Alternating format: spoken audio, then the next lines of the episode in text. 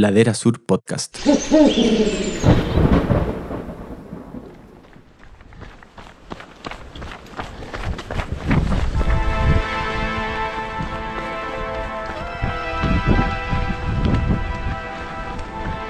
Y yo en mi mente pensaba que estaba como que estaban grabando todo esto. Entonces que si yo lloraba, a mí me iban a sacar. Porque si yo en ese minuto me encontraba un auto, cualquier cosa, yo me salía a la carrera, porque ya venía destruida, no podía dar un paso más, los pies en llagas completos.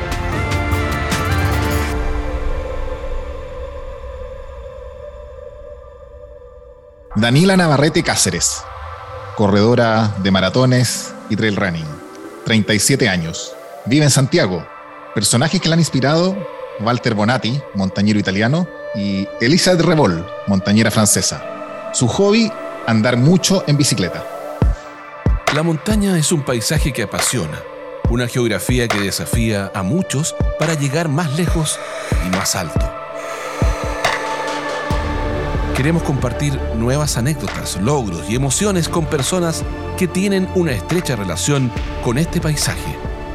Bienvenidos a la segunda temporada de Historias de Montaña, un podcast de Ladera Sur, conducido por Felipe Howard.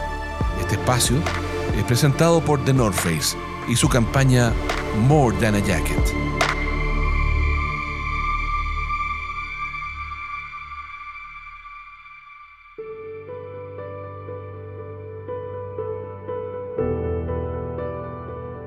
Hola a todos, ¿cómo están? Muy bienvenidos a este nuevo capítulo de la segunda temporada de Historias de Montaña.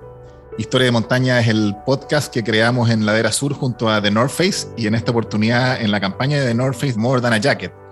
Al igual que en otras oportunidades, hoy vamos a compartir anécdotas, historias de montaña, pero nos vamos a enfocar en historias de trail running, correr sobre los cerros, correr en las montañas, historias que nos acerquen también a este paisaje como en otras oportunidades, a este mundo de aires limpios, prístinos, aventuras, descubrimientos, desafíos.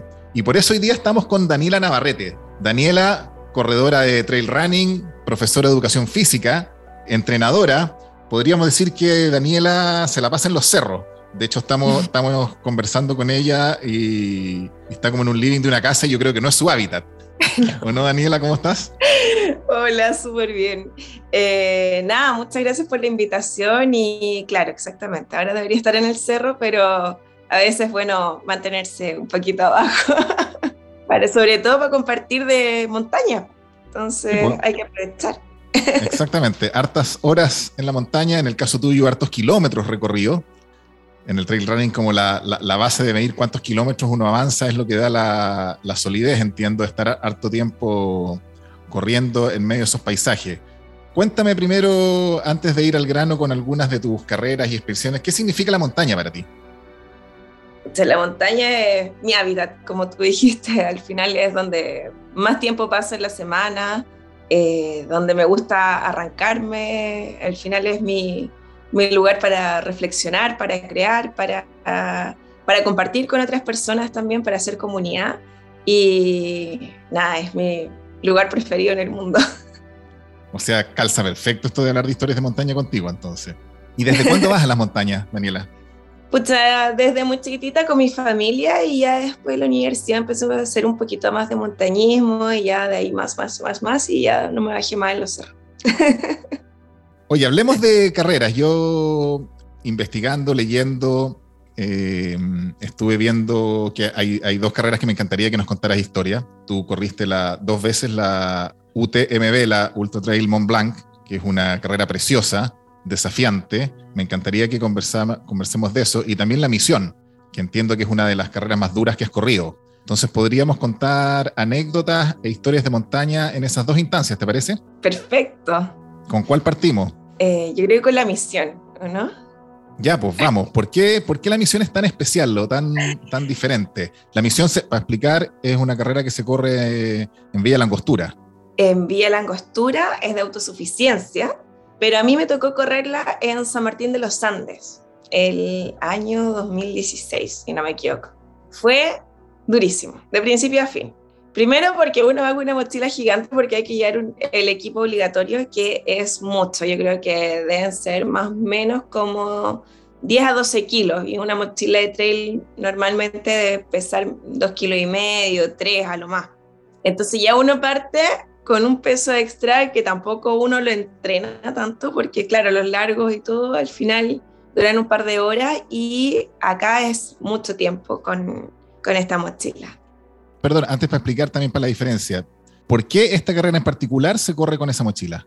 Se corre así porque es de autosuficiencia, o sea, uno lleva toda su comida, tiene que llevar obligatoriamente un saco de dormir, saco vivac, todo si uno quiere pernoctar en cualquier lugar, lo tiene ahí para sobrevivir solo, digamos.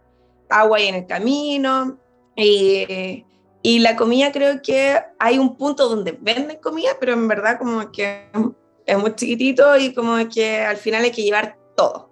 Y la edición que yo hice fue en San Martín de los Andes, que fue súper distinta a la que se hace hoy en día en Villa Langostura, porque abrieron senderos de arrieros.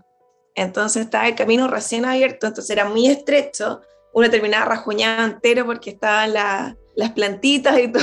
Y como es bosque, ya empieza a ser Patagonia, es súper dura las plantas. Entonces era como súper lento y trabado el avanzar en esta, en esta carrera. Y nada, partimos y ya como en el kilómetro, yo creo que haber sido el kilómetro 30, del 30 al 40 era un río. Y había que cruzarlo 25 veces, porque yo las, las conté 25 veces de un lado al otro. Y ya estaba atardeciendo, pero al final como un, igual 30 kilómetros uno está partiendo en un 100 millas, entonces en un 160 kilómetros. Dale, hice eso, qué sé yo, pero era mi segunda carrera de, de ultradistancia. Eh, no me cambié los calcetines después que terminé estos 10 kilómetros. Entonces seguí con los mismos calcetines y en el kilómetro 70 ya había como un dropback. El dropback es donde uno puede dejar cosas para cambiar o alimentación. Entonces, ahí recién el kilómetro 70 me cambié los calcetines. Creas horror porque al no cambiarme los calcetines con la arenilla del río, eh, se me irritaron la planta completa de los pies, completa, o sea, no, no había lugar en que la piel no estuviera roja viva. Esto, kilómetros 70, siguió la noche, como es, era en San Martín había mucho terreno como volcánico, eh, bastante arena, empiezan también los fantasmas de la noche, que uno dice, pucha, escuché un río, la luz. Al final como que me tuve que poner los audífonos para poder seguir corriendo, porque ya era como que me estaba auto boicoteando y auto como imaginando cosas, que suele suceder en carreras así que son de, de muchas horas. Eh, pasé la noche, iba como, yo creo, primera parece que era la carrera, y eh, nada, el otro día todo empieza, todo es mejor cuando amanece, cuando aparece el sol, uno se como que se llena de energía de nuevo, entonces es como, ya, aquí vamos. Y empezó a hacer mucho calor. Pero mucho, mucho, mucho calor. Después de una noche fría, de un amanecer así que había que cruzar ríos, que salía como el vaporcito, la evaporación del agua. Al otro día, calor extremo. ¿En qué época era la carrera, perdón? Fue en febrero. Fue terrible. Pero calor, te estoy hablando, sin una sombra eh, de por medio. O sea, como que era todo el rato expuesto al sol, subiendo, creo que era el Cerro Colorado, que también es súper popular porque se sube en Patagonia Rano, en varias carreras más que se hacen ahí, como que... Pero fue eterno, eterno, eterno, eterno ya con golpe de calor, los pies enllagados completamente, ya me sacaba los calcetines, porque bueno, seguía cruzando ríos durante el día, me sacaba los calcetines, paré en un punto donde había un, un chico de, de, seguridad que estaba ahí, le dije, ¿me puedo sentar en tu mat? Porque ellos tienen un mat para estar ahí durante el día. Sí, claro, siéntate. Me senté, me saqué los calcetines y ya así como que alegaba. Decía, yo no sé por qué vine para acá si quería ir a cuatro refugios. y él me ayudó, me, me, ayudó a sacar los calcetines, qué sé yo. Ya me dice, no, continúa, continúa, si vais bien, todo. Ya, continué. Era la primera edición que se hacían 200 kilómetros también. Y ahí me dicen como el kilómetro, no sé, creo que haber sido el 130, ya habíamos pasado todo el día de nuevo, ya era tarde porque como les contaba antes, era muy trabada la carrera me dicen que la niña que iba adelante, que era de 200 kilómetros, se había bajado a 100 millas, cosa que era muy extraño todo esto, entonces dije, ya, bueno, pero ya a esta altura, con los pies que apenas podía dar un paso, o sea, si yo paraba, era terrible porque se me hinchaban los pies y todo, entonces oh, fue atroz. No podía parar, el foco era seguir todo el rato. Era seguir todo el rato, entonces ya buscar algo en la mochila para comer, que se iba acomodar los bolsillos, también era en las primeras carreras, entonces la gestión de la mochila era como todo muy torpe. Y vino la noche de nuevo. O sea, ya llevaba, no sé, 35 horas corriendo. Había que subir otro cerro más y bajar. Y ya en el minuto que ya tocaba bajar, que se suponía que ahí ya había un. Había que bajar y luego volver a subir una lomita pequeña y ya era plan iba bajando, era una baja muy larga de unos 10 kilómetros más o menos, y iba ya muy desorientada. No sabía si iba subiendo o bajando en la carrera. Como que no sabía en qué sentido la carrera iba. Yo era continuada porque en el fondo tengo que llegar a alguna parte. Por último, si estoy equivocada, que me saquen, que me evacúen. O si estoy bien, ya sigo a la meta nomás. Menos mal iba bien, en el buen sentido de la carrera. Entonces, ya logré eh, como pasar estos puntos del control y llegó un minuto en que mi cerebro como que se desconectó. Era, iba en la última subida de, que, les contaba antes, que había que pasar un portón, ya a esta altura era el kilómetro 150, por ejemplo, había que subir un portón, bajarlo, que ya las piernas no te dan más. Y yo en mi mente pensaba que estaba como que estaban grabando todo esto. Entonces que si yo lloraba, a mí me iban a sacar, porque si yo en ese minuto me encontraba un auto, cualquier cosa, yo me salía a la carrera, porque ya venía destruida, no podía dar un paso más, los pies en llagas completos. Y yo ahí alucinaba de que si lloraba me sacaban. Entonces yo fingía que lloraba. Era muy absurdo. Yo hacía como que ah, lloraba y después veía que no pasaba nada, que era mi imaginación, y ahí lloraba de verdad. Entonces era una real alucinación. No, pero así mal. Y eso, perdón, Daniela, era, tiene, ¿tiene que ver con el peso que, que es la diferencia con otras carreras? Producto del cansancio, la cantidad de horas que ya llevaba. Entonces, cuando uno ya lleva muchas horas corriendo, como que pueden pasar estas cosas que, que uno altera la realidad finalmente como que el, cerebro y el cuerpo se tratan de proteger para uno detenerse finalmente. Bueno, no lo hice, continué, había que pasar como un alambrado de fuga, qué sé yo, ya lo pasé, no sé cómo, y estaba, no sé, a 6 kilómetros de la, de la meta, por ejemplo. Y ahí ya era un camino ancho, que era como súper avanzable, cero trabajo, era como llegar y correr a la meta. Pero yo ya no podía más. Pesqué mi mochila, la tiré al suelo y me tiré al suelo, pero no me acuerdo si lloraba o dormía. Yo creo que ambas simultáneas, pero... Y justo pasaron una dupla de corredores eh, que estaban, que ya iban a la meta y me dicen, che, no, te tienes que levantar si ya estamos a tres kilómetros. Y, y nada, fue como que ya en verdad dije, ya, sí, tengo que terminar, sí, ya estoy acá. Igual yo decía, si veo un auto me subo y me voy al hotel. ¿Cuántas horas fue en total? 44. 44. Y ahí ya sigo avanzando y de repente veo una luz y una chica que estaba esperando a su marido me dice, dale, estás al lado, qué sé yo. Y me dice, yo te voy a acompañar a la meta. Y me acompaña. Todo este rato yo decía, ¿será verdad? ¿Será real? ¿O, o no? ¿O me la estoy imaginando? Y nada, finalmente era real, me ayudó a llegar y llegué a la meta, y ya la crucé. Imagínate, crucé segunda, porque esta niña de los 200 kilómetros se bajó y como que autorizó este cambio. Y me morí 44 horas. Yo decía, la gente que viene atrás, como, como todo lo que les falta y todo lo que... No, esa edición fue bastante dura, el clima no acompañó nada, y porque fue muy extremo, frío, calor. Y, pero nada, se logró y, y llegar a la meta, yo creo que todavía me ha choqueado, como que no sabía qué pasaba, pero ahí estaba. No sé si volvería sobre toda la edición de San Martín, tal vez había la angostura así, pero todavía no he regresado, todavía recuerdo el dolor de pie post carrera que terminé en el hospital, a todo esto me tuvieron que inyectar corticoides y todo para para que se me desinflamaran los pies.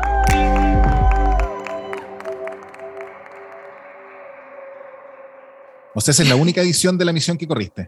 La única, sí. Claro. Y qué trauma. Ya, pero pues, y, y, algún día volverá, porque en el fondo el gran tema es el peso pues, de la autosuficiencia que explicabas tú.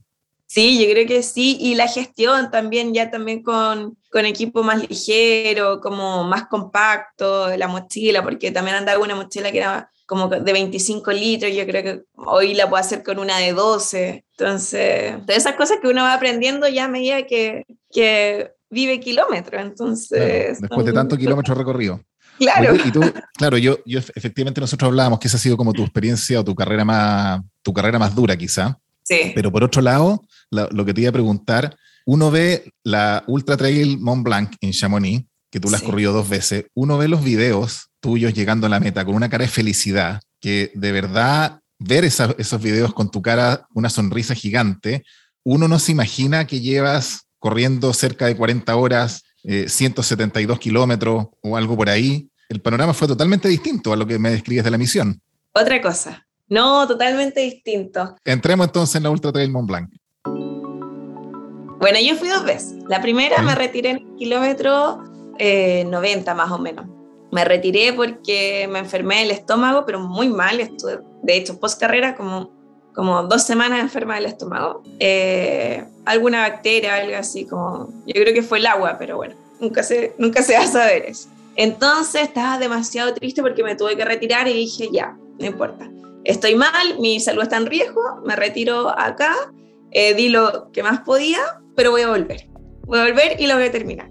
Pasó pandemia, logré entrar a UTMB porque también no es fácil lograr eh, un cupo. Eh, ahí Garmin ayudó y todo y logramos un, un cupo para poder estar en la carrera. Y nada, pues fue, ya partió genial porque todo el team de North Face por primera vez íbamos a estar juntos en una carrera internacional y más aún la más importante que es el Ultra Trail del Mont Blanc. Entonces ya era como demasiada buena onda, nos encontramos con, el, con The North Face Global, es decir, con todos los atletas internacionales, nos recibieron súper bien, la previa a la carrera fue perfecta para mí, aparte estuve cumpleaños justo antes, celebramos mi cumpleaños, estaba en un lugar que me encanta, y nada, pues llega el día a la largada, con todos los nervios. A mí me pasa que me da un poco de agorafobia estar como rodeada de mucha gente. Entonces, UTMB es una largada que es muy masiva. O sea, son 2.800 corredores más, más o menos en, en los 170 kilómetros, que es UTMB. Uno al lado del otro, eh, encima. Y tú que te, le, le, tienes fobia a eso, hay que partir rajado. Rajado siempre me pasa que parto como súper súper más rápido de lo que yo corro porque, porque como que quiero arrancar. Y ya después entrando como a los senderos, pude regular el ritmo y todo. Y nada, pues de a poco como ir quemando estos kilómetros, decir, ya, aparte, lo bueno de que toda la primera parte ya la conocía, entonces era como súper amigable como ir pasando cada paso y además de toda esta fiesta que, que, hay alrededor de UTMB, porque uno larga y por ejemplo saliendo de Chamonix, está, hay unos bares chiquititos y la gente en los bares están con cerveza, ofreciéndote cerveza, otros alentando, mucha gente en la calle, o cuando uno va llegando a los pueblos, todo el mundo está afuera, los niños te dan la, la mano, son da hi-fi. Entonces, toda una fiesta y todo es como impactante. Todo lo que uno quizás vio de años, en video, en querer estar ahí y lo estás viviendo como primera persona, realmente es algo que como que te emociona mucho llegar acá a pueblo porque se te paran los pelos de, de vibrar y de decir, pucha, son, no sé, la una de la mañana y hay gente acá apoyando o está la familia completa, qué sé yo. Así que ya uno tiene que controlar también esa emoción de, de no llevar la euforia para guardar energía. O sea, todo esto es, ir dosificando energía a medida que uno va avanzando porque son demasiados kilómetros. Entonces ya llega el primer pas que era como ya bien, con todo esto del COVID estaba súper tranquila porque todo el agua era embotellada, entonces como yo pensaba que me había enfermado la vez anterior por, por el agua que era en contenedores así gigantes, ahora como que ya decía, ya, esto no me va a pasar de nuevo, entonces ya como que eso también te va dando más confianza. Partimos a las 6 de la tarde. Siempre parte como con bastante humedad. Entonces como que uno ya comienza medio deshidratado porque está mojado entero, pierde muchas sales y todo. Y ahí es súper importante como la gestión de la alimentación eh, y nada. Ya se vino la noche, entonces como ya uno viene todo mojado, empapado de, de esta tarde, el frío es súper importante abrigarse antes de llegar a los col. Los col son como la cima antes de pasar como a, otro lugar. Y nada, eso ya también lo tenía muy claro de la, de la edición anterior, entonces ya abrigándome en la noche y nada, pasando esto muy, muy concentrada y muy mentalizada y también guardando mucha pierna. Fui súper reservada en comparación a la vez anterior, como que me fui como guardando bastante. Y nada, pues mi objetivo era llegar al col de pirámide calcáreas, que son un sector que es una baja como de piedras gigantes, como de laja, y es como media trabada, entonces era como llegar ahí como para poder pasarlo como con tranquilidad. Y es como, yo creo que la parte más técnica, podría decir, de la carrera. ¿Y eso a, qué altura de la, de la, carrera? Como para tener una referencia, ¿cuánto ya llevabas corrido? ¿Cuántos kilómetros llevabas? Eso debe ser como en el kilómetro 50, más o menos. sí, porque partiendo para lo que es una carrera de ultra trail, ya lleva ahí una maratón corrida, más, de una maratón. Sí, sí. Entonces, claro, como y con la noche, la humedad, entonces y es piedra, entonces como que hay que como tomárselo con calma. Y nada, ya lo, lo, logré pasar, que la vez anterior había sido, pero un martirio hacer eso. Esta vez fue todo lo contrario. Y ya después de eso ya era llegar a Curmayor, que era el kilómetro, si no me equivoco, 80 por ahí. Curmayor es Italia ya, entonces es como salir de Francia para entrar a Italia. Llego a Italia, estaba amaneciendo recién, eran como las 6 de la mañana, 7. Y entrando ya a Curmayor, que yo quería hacer un tiempo menor al que, al que, al que hice, pero ahí me di cuenta que no lo iba a poder cumplir, pero dije, no, filo, como que me voy a sacar el tiempo de encima y la voy a gozar de principio a fin esta carrera, lo voy a pasar bien porque es un lugar que, pucha, es mágico, es los Alpes, pasas por tres países, que muy poca gente en el mundo tiene la, la fortuna de poder correrla porque es un sorteo, es difícil llegar, todo no es tan fácil, entonces, por último, que disfrutarlo, gozarlo y llevarme la mejor experiencia a Chile de, de esto. Y, nada, pues ahí ya se venía una subida que era el refugio Bretones y que fue donde yo me había retirado la vez anterior. Entonces era como todo lo que viene después de esto es nuevo. O sea, cada kilómetro que yo haga va a ser como un kilómetro al bolsillo ganadísimo. Llego ahí, como que miré y contemplé dije, qué distinto es estar acá sintiéndome bien y poder seguir corriendo a la vez anterior. Y fue como ya, mochila puesta, bien apretada, comer un poco y seguir hacia la Fulí, que era una subida bien grande, entre medio habían otros puntos de abastecimiento, qué sé yo, pero yo ya no tenía eh, más asistencia hasta Suiza. Y de nuevo, para ir dando referencia, aquí más o menos, ¿qué kilómetros llevabas ya? Ahí era como el kilómetro 110 más o menos y tenía que llegar al 130, sé que no me equivoco. Ya se venía la subida de Champeclac y nada, así ya como las piernas ya más flojas, costaba bastante más. Y ya quedaba la última parte de la carrera, que era lo más, difícil, que a sensación son como tres, subir tres veces el Cerro Provincia, como para que se hagan una idea. Para terminar, tres provincias, así en corto. Eh, sí, en desnivel y todo uno ve el desnivel y es otra cosa, pero lo que uno siente realmente es que va subiendo el provincia tres veces. Subir y bajarlo. Subir, bajar y había un punto de abastecimiento, subir, bajar, había otro punto de abastecimiento y después era subir y la meta y bajar a la meta. Hice el primero, que yo sentí que lo hice muy rápido, así que ya como bien. El segundo ya fue más lento, costó un poco más y ahí ya venía media tocada por el sueño. Entonces era como que ya me tomé un café, tomé todo lo que pude como para despertar y salir a, hacer la última parte. Que yo creo que la última parte ya es como un San Ramón, es más que provincia, porque ya es como mucha piedra, eh, había que trepar bastante. Y salgo del abastecimiento y uno la primera parte la hace como a la orilla de un río. Y yo decía, hay una fiesta. Ya de nuevo empecé a alucinar porque ya también ya, no sé, 35 horas corriendo. Si hay una fiesta, hay música, hay gente como carreteando acá al lado. Y no, pues no era la música, era el, el sonido del río, el sonido de las rocas que se movían, que yo hacía, que la transformaba en música y en voces y cosas. Y nada, pues, ya dije, no, ya estoy alucinando. Ya seguí corriendo, empiezo a subir a esta provincia, el último que quedaba, y iba, iba durmiendo. Iba como que se me cerraban los ojos, iba cabeceando y todo, y dije, no, voy a dormir, voy a tomar una siesta. Entonces tomo el reloj, pongo un, no sé, cinco minutos, que yo juraba que iba a descansar, y digo, me voy a sentar acá a descansar porque eh, eh, va a ser mejor, porque voy a estar más atenta. Este lugar era un bordecito al lado de un precipicio, que yo decía, claro, como estoy al lado del precipicio, eh, voy a estar más atenta, entonces no me voy a caer profundamente dormida.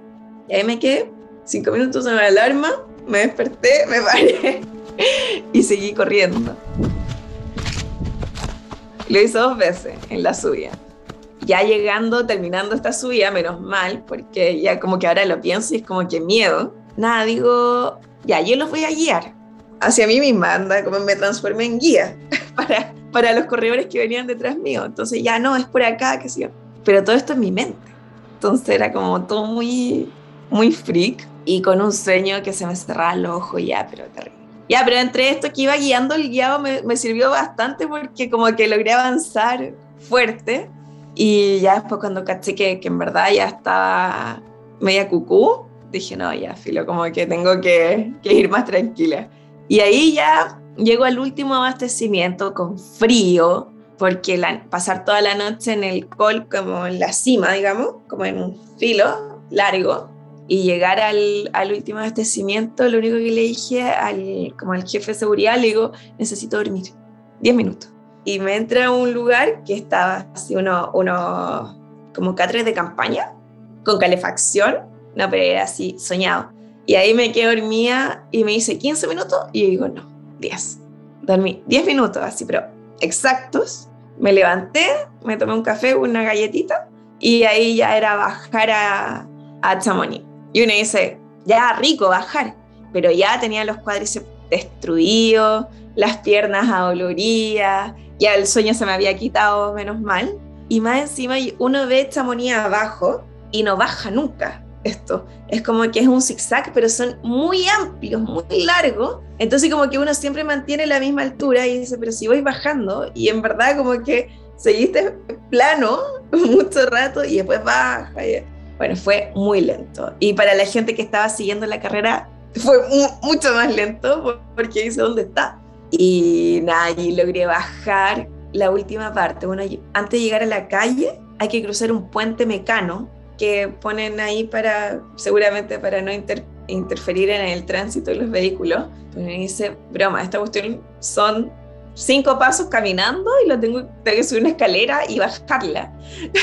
Pero nada, ya es como uno sabe que está al lado de la meta y dice, ya, filo, vamos nomás. Y ahí nada, pues llegué y uno empieza a entrar a, la, al, a Chamonix, al pueblo, y empieza a aparecer la gente, era súper temprano, yo creo que eran como el 7 y media, 8 de la mañana. Y de repente una cara familiar, la Clau, que la polola de Lenzo, porque como estábamos todos con amigos y todo, empiezo a ver a los chicos y la emoción y, y todo como que lo estaba logrando y, y de a poquito como empezaba a sentir los aplausos, empezaba a recuperar la fuerza de las piernas, volver a correr fuerte ya a estas alturas. El decir, lo hice 172 kilómetros la carrera de mis sueños y voy a cruzar el arco y con todos los amigos ahí, no, entonces era como, de verdad no podía estar más agradecida de la vida, de mis amigos, de, de todo lo que había hecho para lograr vivir el UTMB del Mont Blanc así como lo viví. Como en el fondo siempre poniendo como lo positivo por delante riéndome ya de, como del dolor o de estas cosas, como dándole otro sentido, dándole la vuelta y tomando todo como con, con mucho aprecio. Y creo que, que, lo que podría definir Chamonix o el UTMB del Mont Blanc es como gratitud, como de, todos los kilómetros recorridos en todas partes para lograr estar ahí, creo que de verdad que soy una agradecida de, la vida y de la gente que me ha ayudado como en este trayecto para lograr cada uno de estos objetivos que son bastante locos, pero que al final llenan el alma y el corazón y también ayudan que otras personas se motiven a estas locuras que hacen quizás que uno se aprenda a conocer mejor, que valore cosas mucho más simples en la vida y que nada, pues como terminar siempre siendo mejor persona, yo creo.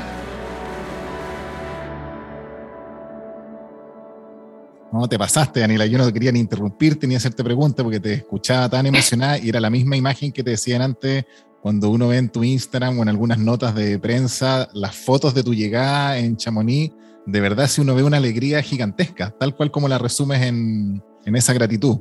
Impresionante la carrera. Me imagino lo que es correr en ese paisaje, en los Alpes, en esos pueblos alpinos como Chamonix, que es precioso, Courmayeur, en el lado italiano, desde uno ve el Monte Bianco, como le dicen ahí, Mont Blanc por el otro lado, Monte Bianco es de, desde Courmayeur.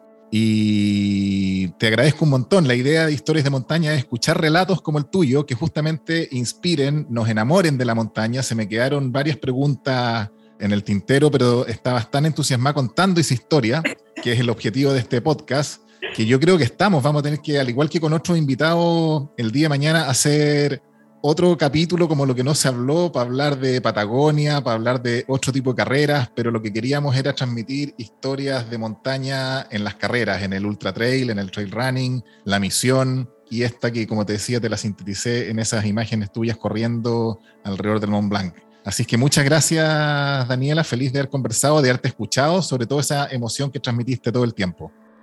Ay, no, muchas gracias a ustedes, de verdad, se pasaron. Muchas gracias por la invitación, demasiado entretenido. De eso se trata, queremos que sea entretenido escuchar estas historias que a veces uno las comenta con los amigos y la idea es darlas a conocer. De eso se trata este podcast que hacemos en Ladera Sur junto a North Face y la campaña More Than a Jacket. A todo esto, ¿tienes alguna prenda favorita, así como la regalona? ¿Cuál es tu chaqueta regalona? Mi chaqueta regalona te la muestro. Esta. La L3, que es de pluma, súper ligera, eh, post carrera es lo más rico que hay.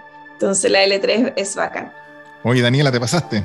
No, muy, entretenido, como te dije, fue súper espontáneo, pero le diste el clavo de contar historias, que es lo que, lo que más nos interesa, más que hacer un cuestionario de preguntas. No, bacán, ahí cuando quieran conversamos de nuevas, qué feliz. Súper entretenido, Felipe, muchas gracias.